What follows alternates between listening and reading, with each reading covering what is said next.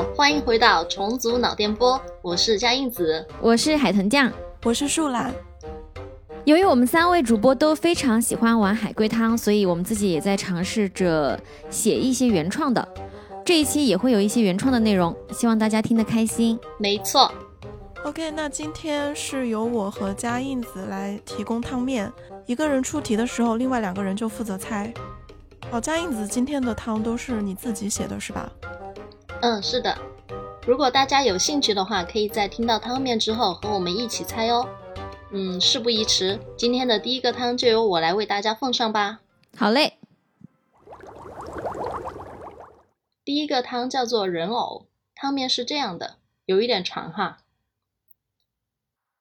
甄夫人和贾某出轨了，身为魔术师的甄老板发现，怒而将甄夫人带回家里囚禁起来。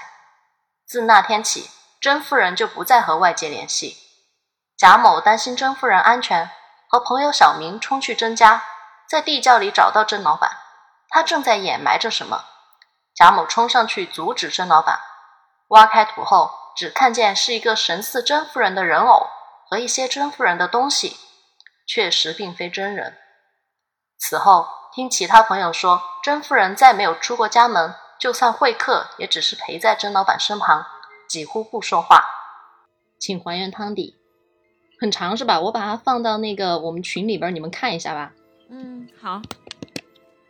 就是呃，我因为我说嘛，就是我想写就是那种稍微有故事性一点的东西。对，这个是挺有故事性的。这个贾某也是魔术师吗？不是，他的职业不重要。甄夫人是已经被杀害了吗？是的。嗯，那陪在甄老板身边的就是人偶是吧？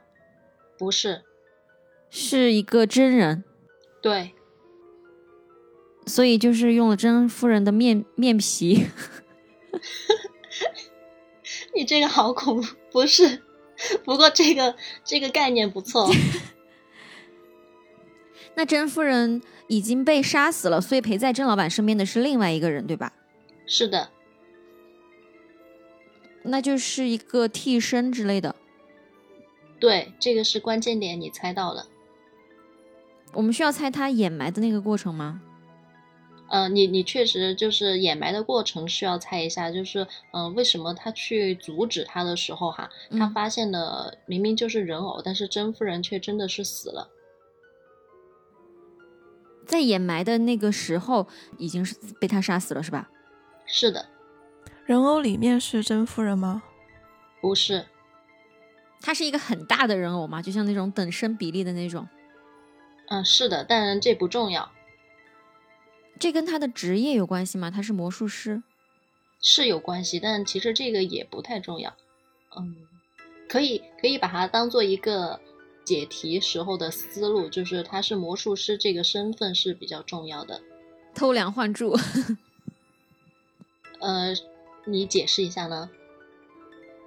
他是在掩埋这个类似甄夫人的一个人偶，其实是同时在发生其他的事情吗？不是。所以甄夫人是被藏在地窖里面吗？是的。她被分尸了吗？不重要。我们是需要把这个神似甄夫人的人偶到底是什么，把它给拆解出来，是吗？嗯，不是，不是，呃，啊，这不重要是吧？对对对，你们需要猜的是为什么甄老板他明明掩埋的是人偶，但是甄夫人却死了？所以是什么巫蛊之术吗？不是。灵异是吧？也不是，没有灵异事件。那是这样吗？就是说他在掩埋这个人偶的时候，是在给另外一个人信号，就是这个时候你可以给你可以杀他了。然后呢，这个贾某，因为我想说同时间发生的话，贾某就只会关注到这边。哦，哎，是个挺好的想法耶，但但不是。嗯，这个小明重要吗？哎，重要哦。小明，小明 想到了上一期的小明是吧？小明感觉就跟这个贾某和魔术师就画风不同的名字，因为取名字真的好难呐，所以我就随便取了一个。小明他是甄老板的同谋吗？哇，猜的很好哎！是的，是的。但是呃，如果说同谋的话，可能并非特别准确，因为我不知道你说的这个同谋指的是他们俩共同犯罪呢，还是说一人打掩护，一人犯罪这种？我我不知道你想表达的是哪一种。所以，所以是小明他在这个关键的时候让贾某一起进去的，就这个时间点是他掐的，是吧？哎，猜的，因为他知道甄老板这个时候。对对对。嗯。哇，你们猜的很好哎。嗯，但是要把他跟把人偶跟人联系起来，你想怎么联系？因为他在掩埋人偶的时候，这个甄夫人已经被杀了。对，所以是先把那个人已经掩埋进去了，再掩埋人偶吗？哦，对，猜出来了。就是说，小明这个人物他非常重要，他是这个甄老板的一个线人之类的。对。然后呢，他在关键的时间点带着贾某一起冲进了甄老板的家里，因为这个时候甄老板已经把甄夫人给掩埋起来了，他再去掩埋这个人偶，所以他们冲进去的时候，他们就正好遇到甄老板在掩埋神似甄夫人的人偶。对对对，所以呢，他们发现哎不对，就是这个并不是甄夫人，其他的人听说甄夫人。也没有出过家门，只是陪在甄老板身边。但是这个其实已经是他的一个谎言了，对吧？呃，就说甄夫人死被杀死这件事情就这样被掩埋过去了。是的，是的，差不多还原出来了。那我念一下汤底吧。甄夫人被带回家后没多久就被甄老板杀害，并掩埋在了地窖。那天，甄老板故意安排小明怂恿贾某去甄家。甄老板一早在地窖等着，佯装在掩埋东西。贾某赶到时，挖开土后见到的的确是个人偶，但那只是魔术师的障眼法。真正的甄夫人的尸体早已在这人偶之下两米深的地方埋着了。甄老板故意引来贾某，让贾某看见人偶，以为自己被戏耍，愤而离开。同时，甄老板找了一个长得像甄夫人的替身，作为甄夫人陪着自己继续会客，让大家误以为甄夫人确实没死。之所以不让这替身说话，就是怕暴露身份。哦，好了，是不是很好猜呀？这个，这个婉婉泪清。其实这个故事哈，我是根据那个《江户川乱步》的一个小说的情节改编的。当然，我我这个故事跟他的原创故事不一样哈。我只是当时觉得这个故事很有趣，结果没想到你们这么快就猜出来了耶。哦，是吗？是短篇小说吗？对短篇小说，哎，我特别喜欢江户川乱步，我觉得他的那些创意哈，就是在现在看来都还是很超前，别人都还是就有模仿的吧，但是没有人能超越他。哦，是吗？我这样觉得的。嗯，我没有看过他的小说，我其实没有太理解这个故事的逻辑，因为我感觉那个甄老板他压根儿就没有必要演这一出啊。他直接找个替身来就完了，他根本就没有必要去让贾某看见这个事情。我觉得反而是多此一举。呃，他就是想戏耍贾某。哦，OK，因为他他对对对对，因为他就是一个很热衷这个戏耍。我突然想到了四川话戏耍 你们能想到那个词吗？我知道，洗刷嘛。对对对。就这个甄老板，他就是一个喜欢开玩笑、喜欢戏耍别人的人。他之所以想到用人偶来代替甄夫人，故意掩埋尸体，那就是他作为魔术师的一个障眼法。对，因为我放在那个犯罪的角度来讲的话，我觉得这样反而会增加他暴露的风险，所以我就会觉得他完全没必要这么做呀。就是还专门让人来看一下，就是哎，我就是埋到这个地方。可能他表演欲很强。不愧是魔术师哈，好吧，那既然第一个汤让树懒觉得不是很幸福的话，那我们等一下在别的汤的时候看树懒会有什么样的想法吧。我们就进入第二个汤吧。你这样显得我很挑剔。不是不是，呃，你是我，就是你们是我的第一个听众嘛，就觉得就说明你们觉得我这个故事还有改进空间嘛，是吧？嗯，这个本来就是嘛，自己相当于在一也在练笔了。那希望听众朋友们可以说一下对这个故事的想法。嗯，那我们就进入第二个汤吧。汤面是这样的：女子去朋友家做客，突然停电了，屋里一片漆黑。她突然意识到了什么，疯狂跑了出去。完了。嗯，是有人被杀了吗？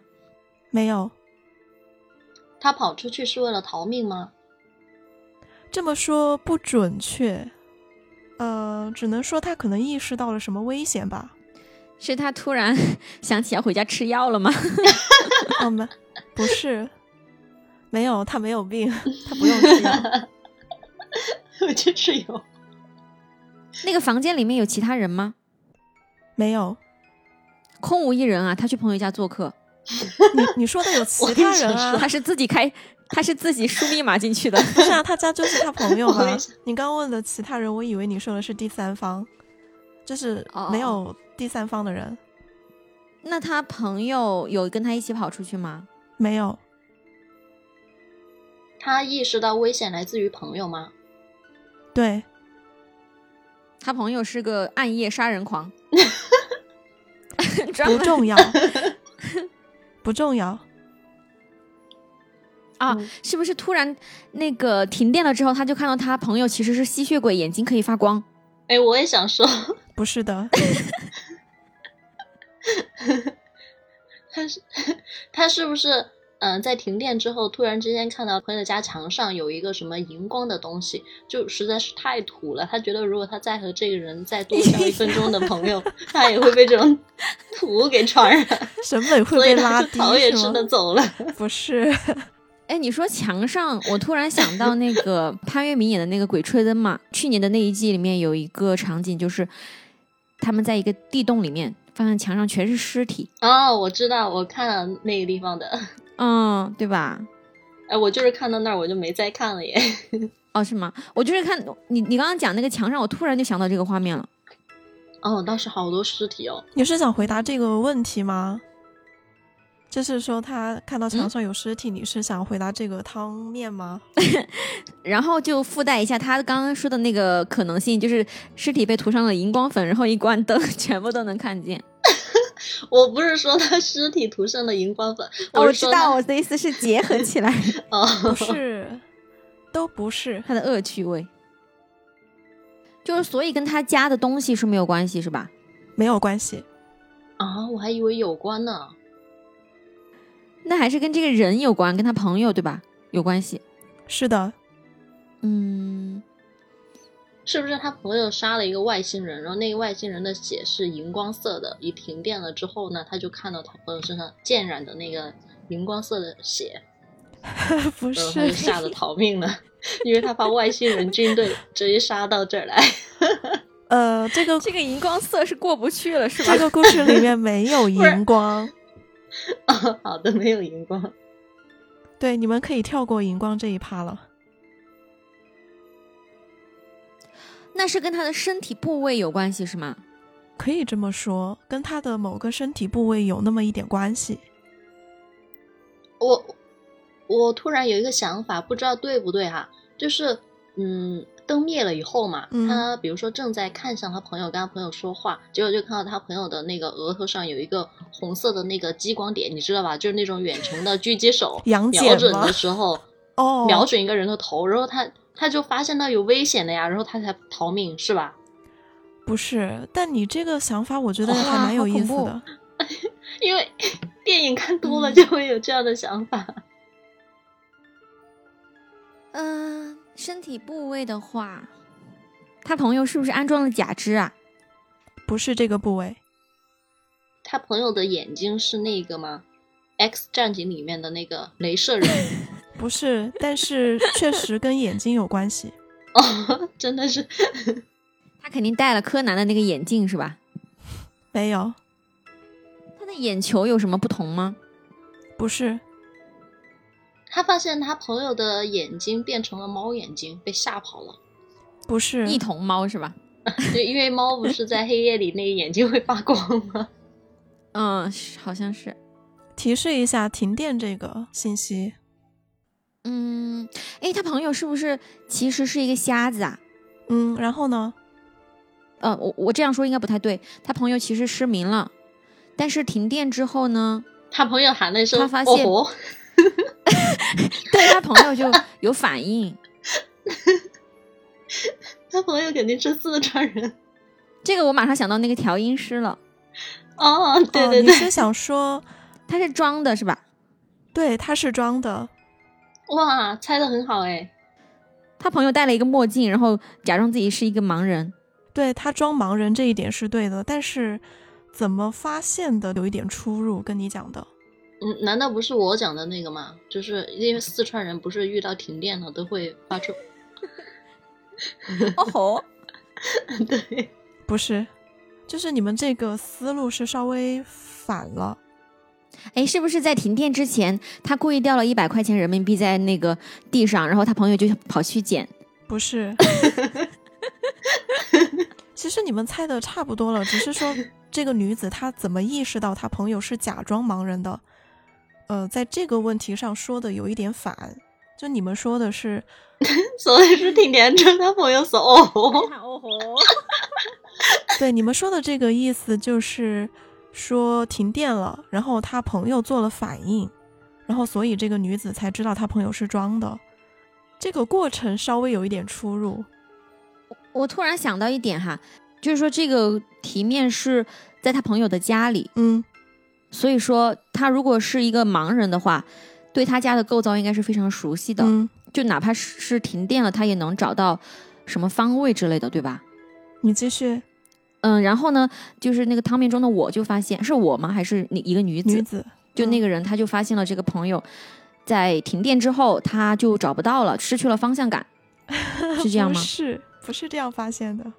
是不是就是当时他朋友正在走路，或者是端什么东西，结果突然停电了，他朋友就撞到什么上面了？不是，是他朋友要去上厕所，突然找不到了，因为停电了。不是，他并不是说在停电了之后，他朋友的反应让他发现的，而是停电这个事情让女子反应过来的。那就是他朋友去开那个电闸了。不是，呃，树懒的意思是不是说，因为停电了，女子才意识到她一个盲人为什么平常家里会交电费、会开电灯啊？是这个意思吗？对了，啊，就是说开灯这件事情吗？对，这个大晚上的邀请朋友不合理去家里 邀请朋友去家里，就算他自己是盲人，他也要照顾一下朋友的情绪吧？对呀、吐槽，我先还原一下这个才是不符。合逻辑。好，你说。是这样的，朋友是个盲人，女子是晚上去朋友家做客的。停电时，女子突然意识到朋友不是真的盲人，不然晚上为什么需要开灯？于是她跑了出去。这个女子的那个反应好好慢哦。她的思维方式我也不太理解哈。意思就是说，他刚进去的时候，因为他自己是个正常人嘛，可能在大家平常的那个生活习惯来说，就觉得晚上开灯很正常。就是因为停电这一下，他突然反应过来，哎，为什么他开了灯？然后他才反应过来，就跑出去。他这个汤应该是这个意思。嗯，我能理解他的这个点，但是其实家里开灯就证明家里有人啊，这样也是可以防贼的嘛。嗯，他的思想真的非常的狭窄，而且如果是盲人的朋友的话，不一定都是盲人啊，对吧？所以他开灯等人家来也是正常的。啊，算了，这个这个不要去深究了。啊，今天每一个汤好像都有被拉出来很好的分析。对，因为我觉得海龟汤确实会很容易被抓到一些点，因为它本身故事也蛮简单的嘛，它可能性也很多。对，就是你要拿到现实中来讲的话，就蛮复杂的了。嗯，就是我有时候因为我的这个人比较喜欢杠，我是个杠精，所以 就喜欢挑刺。哎，以前我是在那个豆瓣抬杠小组，就天天跟人抬杠哎。哦，那个组我加了的。嗯，但是都已经是两三年前，我在那个组里面天天和人抬杠，后来就没有怎么去了，因为，唉，我发现无敌是多么寂寞。好 了好了，不吹牛了，呃，进入到第二个汤吧。我希望这个汤，如果你们要抬杠的话，就轻轻的抬哈。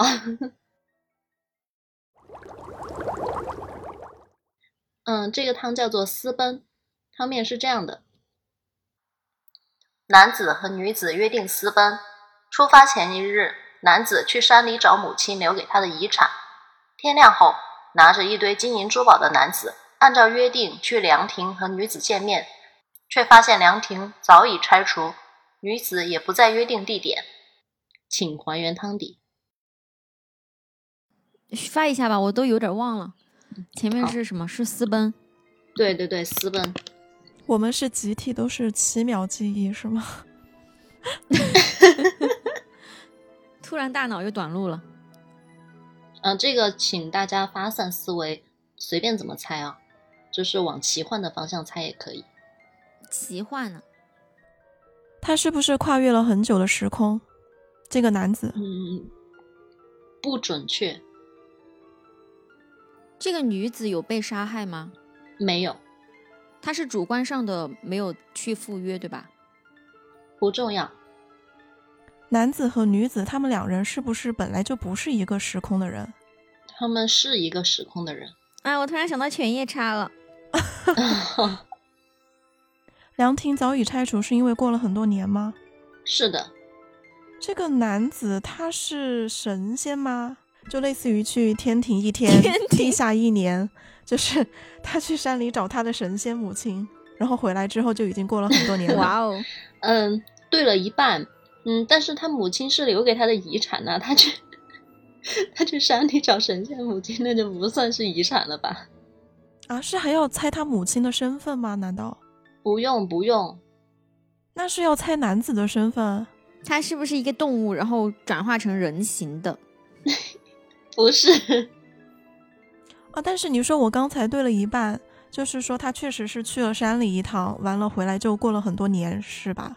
对。这个是关键点，那就是那个山里有一个那种穿越时空的一个东西吗？有一个入口。对对对，可以这么说。那他自己知道他进入这个山里之后可能会穿越时空吗？他不知道，所以他是一种被动的被穿越了。对，嗯，不能说穿越吧，不能说穿越，因为他是实实在在的。度过着这个时时光，他没有穿越，那就是在那个山里面的时间维度跟这个地面的不太一样。对，因为刚刚树懒其实也说了，就是山中一日，世上百年嘛。嗯，啊，女子就是自然死亡吧？因为过了很多年了嘛。可以这么说，但不重要。嗯嗯，其实就已经猜出来了，我觉得现在差不多。那我就还原一下汤底吧。好吧。嗯，汤底是这样的：男子进山后，按照儿时记忆往那个掩埋着金银珠宝的山洞走去。来到山洞口时，发现有两个老者在下棋。他佯装看棋，只为打听一下两人是否知晓洞中埋着的金银珠宝。得知从来没有人来过这个山洞后，男子便粗暴地打发走了两个老者。老者们并不生气，只是气定神闲地离开。男子便进山洞找东西，出来后发现洞口放着的那个木质棋盘已经腐朽。他当时没想那么多，只是赶着去凉亭。殊不知山中一日，世上百年。凉亭在这百年间已经破败并被拆除，而百年前按时赴约的情人也已经不在人世。嗯，这个这个很好猜是吗？你们一下就猜出来了。对，我觉得很好猜。没有，我没有一下猜出来。其实我这个是根据的一个成语改编的，这个成语叫做“观其烂柯”。嗯，这个东西我们小小时候其实都学过那首诗的，就是“桃花稻香翻似烂柯人”。哦，记得这句诗吗？是。对，就是那个这句诗也是根据这个“观其烂柯”这个成语来写的，所以说我就是突然之间想到这首诗，于是就写了这个汤面。这个海龟汤，奇妙。对，但是啊，我真的我的逻辑看来真是太简单了，你们很快就猜出来了耶。我觉得这个故事还挺有意思的耶。哦，我我就是一直从小我们学到这首诗之后，我就觉得这个故事很有意思，因为当时说的是一个人，一个叫王志的人吧，他进山中砍柴，然后呢，当时看到有两个老者在下棋，结果看完一盘棋之后，他的那个斧头。那个斧柄嘛，竟然已经腐烂了。嗯，然后他再回到自己的村庄的时候，发现所有人他都都不认识他了。然后一说起就是他口中知道的那那些人的名字，别人告诉他那已经是几百年前的事情了。嗯，好感慨呀。对，我也觉得。我觉得这个整个设定是比较好猜的。就如果说是要猜中间的那个细节，就是说看他下棋的这个细节，这一点倒是不太好猜。嗯，看来当时猜的时候，我应该让你们猜一下，就是是什么情况使得他在山中逗留了这么久的，是吧？嗯，这个应该很难猜出来，我觉得。对，嗯，其实这个应该挺有趣的，如果猜的话。嗯嗯，看来是我引导的不好啊。没事啦，反正这个就是猜猜玩嘛。好吧，那我们就进入下一个汤吧。第四个。呃，这个汤叫做哭和笑。有三个穿着泳装的美女，一个很高兴，两个很伤心。高兴的那个在哭，伤心的两个却在笑。嗯，有三个是吧？嗯，还穿着泳装，你连几个都记不住吗？哎呦，哎，他们是不是这样啊？这三个是去嗯参加那个港姐选举的。那个很高兴的是，因为他得了冠军，所以他在哭啊。然后那两个，对，然后那两个，嗯，参加港姐的，就是参加选美比赛啊，已经猜出来了。哎，但这个确实挺合理的哈。汤底是这样的：这是一个选美比赛，高兴的女人得了冠军，喜极而泣；伤心的两个女人伪装自己没有夺冠的失落，强颜欢笑。其实我觉得这样，我又要磕逻辑了啊！不是不是磕逻辑，我又想杠了。就是第二名跟第三名就一定会很伤心吗？哎，对啊，难道你你参加比赛你不想得冠军吗？不是，我之前还有专门看到有其他，我我有听到其他播客说，应该举办一个第二名大赛，就是嗯叫什么，让全世界所有的人，所有的第二名都来一起比赛，然后只给第二名颁奖。就是说，其实你想刚刚好卡到第二名也是有难度的，好吗？就是你已经战胜了千万的人，但是你就只差一点点到冠军，所以我觉得也不应该给人家第二名、第三名这样的叫什么，就是一种误解。当然，我我是觉得当冠军肯定是最好的嘛，但是第二名、第三名也很光荣啊。你说起这个。嗯，大家知道第一个进入太空的宇航员是谁吧？加加林。对对对，那第二个呢？我其实第一个都不知都不记得。阿姆斯特阿姆斯特朗。第二个叫巴兹奥尔德林，是一个美国的宇航员。你看吧，就是加加林大家都知道，但是第二个大家就是不知道。就说起第二的话，其实以前我还看过，嗯，一篇文章哈，说的就是。呃，第一名是冠军，第二名什么都不是，因为第二名其实大家往往都记不住哎。但是你看我们国家像参加那个奥运会，呃，那个叫什么苏炳添，他应该是得的第三名吧？嗯，他没有得冠军啊。但这个本来就是有人种的一个差异。对啊，他得了奖牌，我觉得都已经很不错了。他在中国就是第一人嘛，好像在亚洲也是第一人，是吧？嗯，但是我记得当时他比赛的时候，我超级紧张。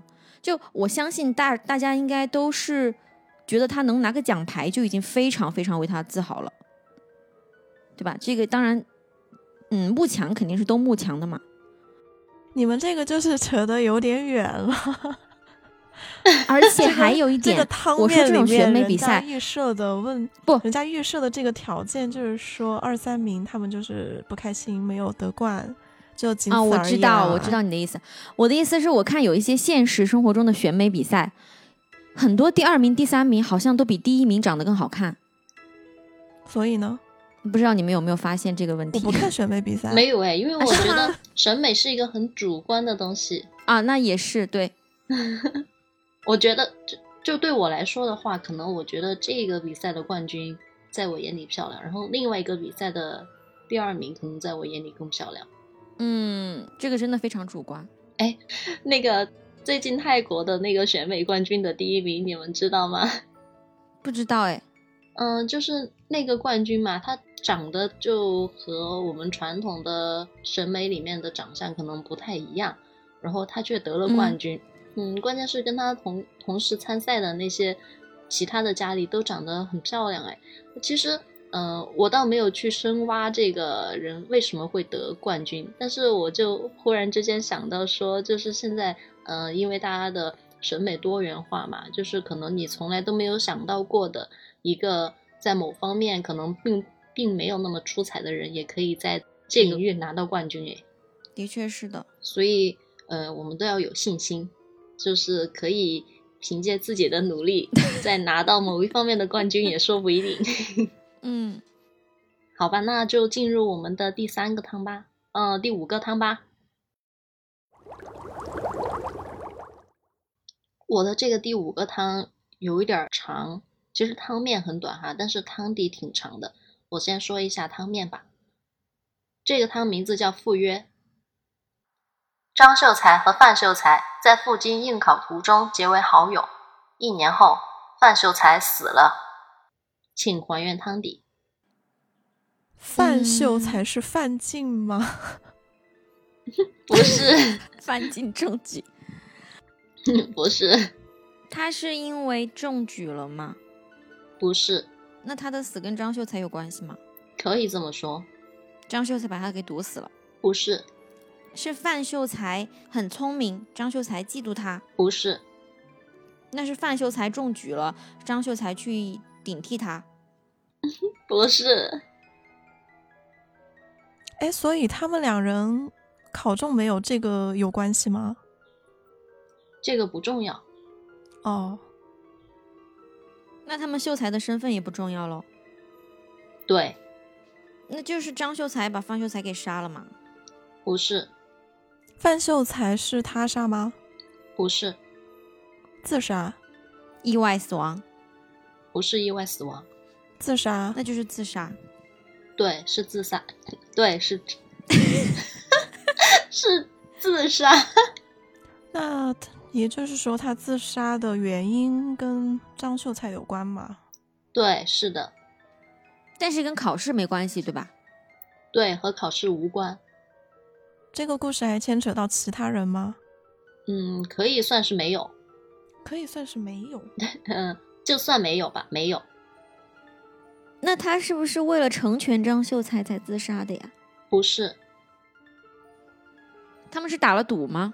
嗯，没有打赌，但是可以往这个方向猜。那他们就是进行了一个比赛？不是。他们之间有个什么约定是吗？对，重点来了。那是不是他们约好第二年在这个地方见面？如果他没来的话，方秀才就自杀是吗？是这样前一前半句对了，后面没对。难道说是他们约好了，如果都没有考中的话，就来这里见面？张秀才没有来，范秀才就以为他考中了。然后呢？跟死有什么关系啊？然后范秀才就很难过，觉得啊，对方都考上了，然后就自杀了。不是不是，你刚刚整个都不是，我只是想听一下你的逻辑。赤裸裸的羞辱是吗？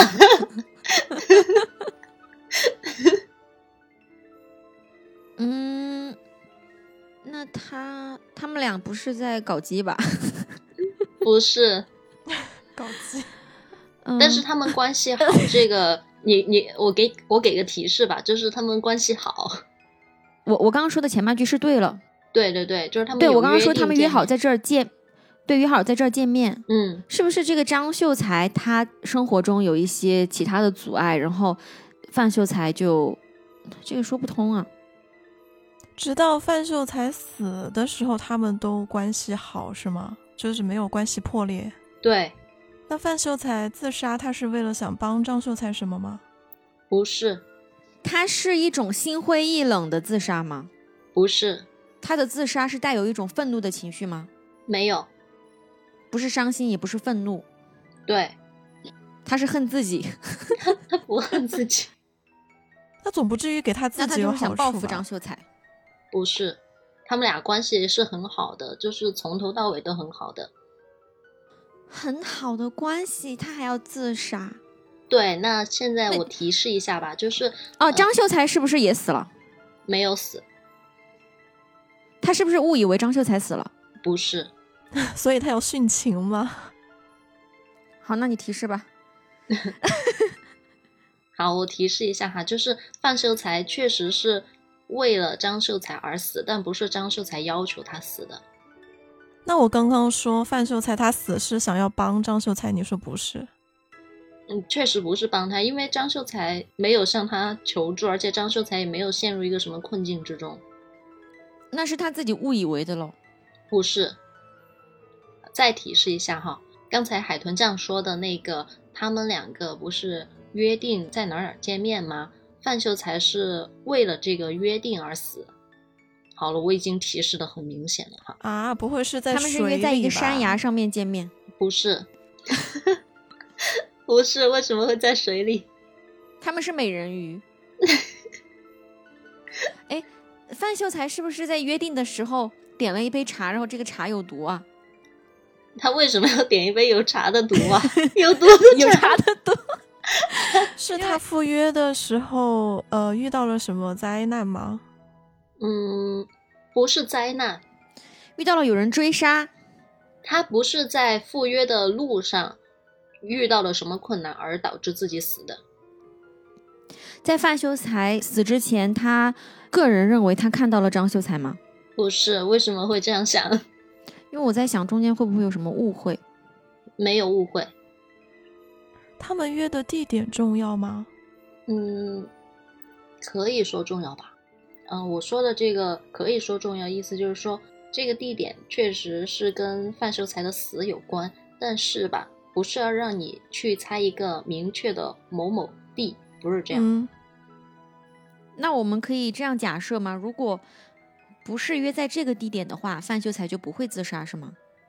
很有可能，对。他们是约在张秀才家吗？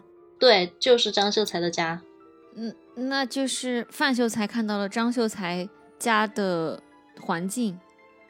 怎么？因为他家的环境。太差或者是太好，然后就气死了吗？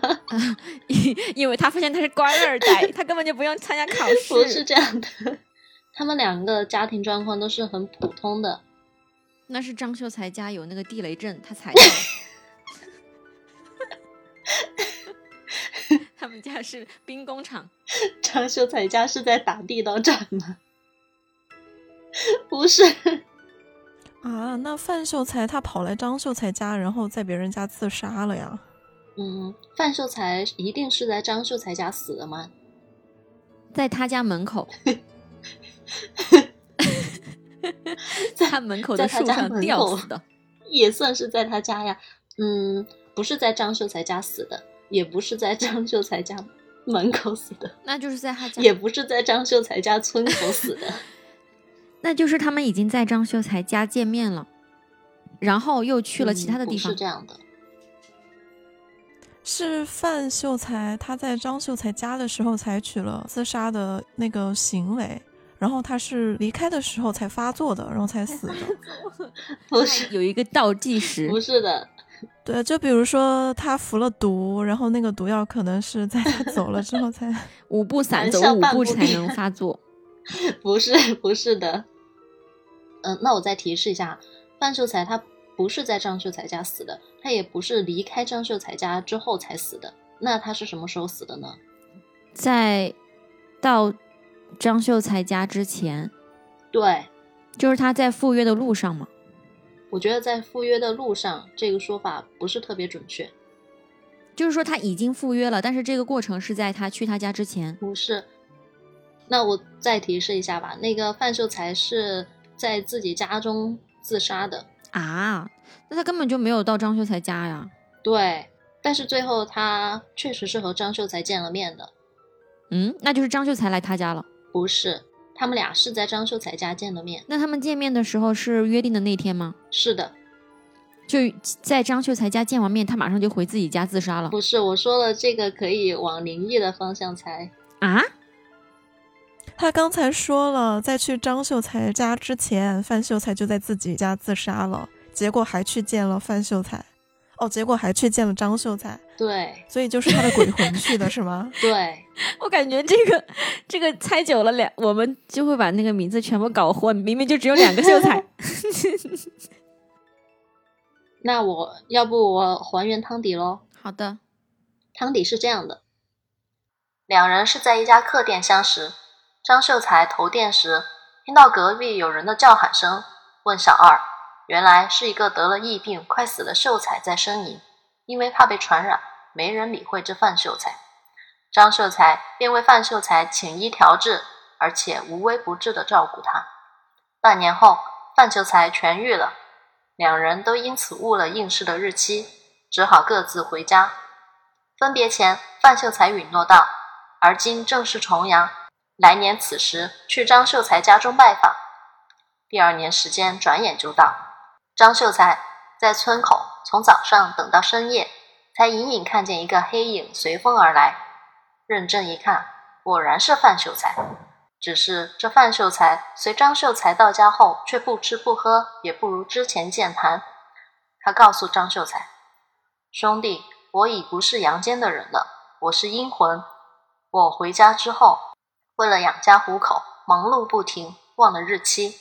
今天邻居送来茱萸酒。”我才知道重阳到了，猛然想起来我和你的约定，但从我家到你家千里之隔，非一日能到。但我若不按时赴约，又怕贤弟认为我是不守信用之人。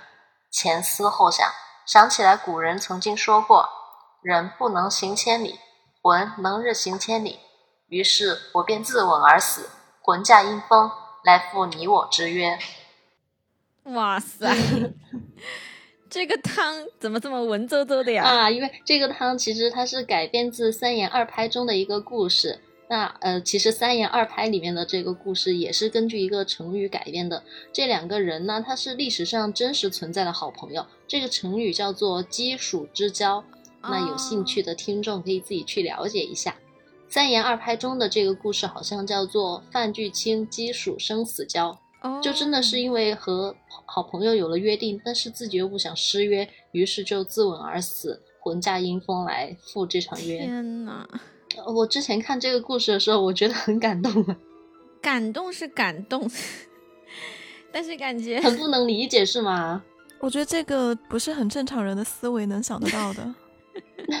没有啦，那个古人对于生与死的那种看法和我们现代人不一样嘛。就是说，没完全想不到，说他是因为为了要赶路，能够快点飘过去，所以我就把我自己赶。你这么一说，这个故事真的是 为了要赶路。人家明明就是这个理由，确实正常人很难想到啊。这个故事明明就讲的是两个关系很好的人。因为一个约定而发生的一个感人的故事，就你们这么分析，这是什么跟什么呀？没有，他这个是为了歌颂那个美好的友谊嘛，这个我能知，我能理解。我只是想说，这个理由很难想到啦。嗯，比较偏呢。所以说，就是我后来才提示到，已经说，就是他是在自己家死了，然后才过来的。嗯，你就差直接把他说出来了，因为确实没想到这一点。对对对，这个故事确实是挺难猜的啊！这也猜了好久哈。嗯，但是还是挺有趣的。嗯，那你们觉得有趣，那就真是太好了。那我们就进入下一个汤吧。嗯，还有一个汤了是吧？对，还剩最后一个。OK，下一个是由我来出。有兄弟三人，感情非常好。吃饭、睡觉都在一起。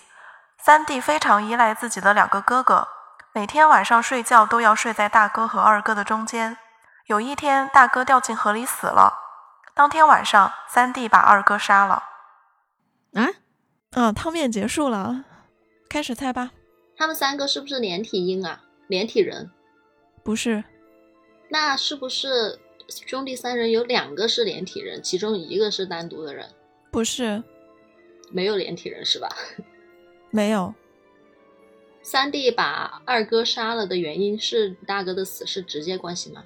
对，算是直接原因吧。那就是二哥杀了大哥是吗？不是。三弟杀二哥的时候精神还正常吗？其实我感觉不太好说他正不正常。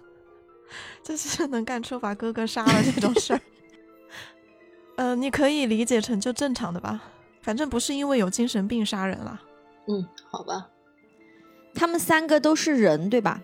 嗯嗯，他们是不是因为什么利益纠纷，所以才导致的三弟杀人呢？